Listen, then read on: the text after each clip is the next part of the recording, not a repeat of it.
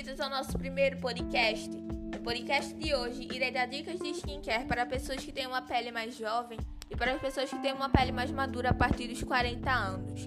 O rosto é a primeira parte do corpo que reparamos quando conhecemos alguém, não é mesmo?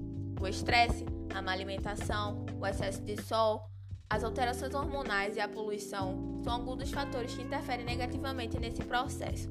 Uma rotina de cuidados básicos com a pele do rosto é necessária para minimizar esses efeitos negativos.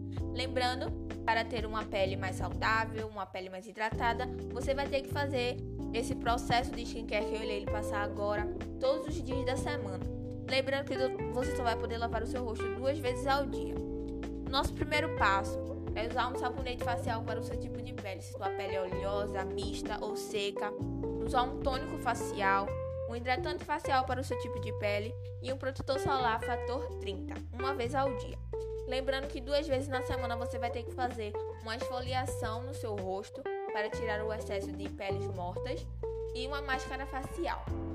Já o processo de skincare para as pessoas que têm uma pele mais madura a partir dos 40 anos, você vai fazer basicamente o processo das pessoas que têm uma pele mais jovem e só vai acrescentar os cremes anti-idade e os cremes para a área dos olhos, porque as pessoas que têm uma pele mais madura tendem a ter mais linhas de expressões e esses cremes irão ajudar nesse processo.